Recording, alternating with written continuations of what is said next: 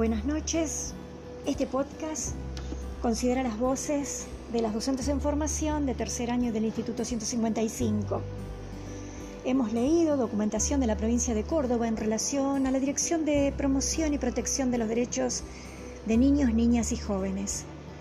Este, este podcast es atravesado por las distintas ideas de las compañeras que conforman esta, este grupo escolar, este grupo de formación, eh, ideas que por ahí no son tan novedosas, que son réplicas de conocidas y otras que provocan ciertos matices, ciertos colores que nos permiten pensar sobre las nuevas organizaciones familiares, sobre las nuevas infancias y sobre el cuidado de las niñas en relación de la escuela, la familia y la comunidad.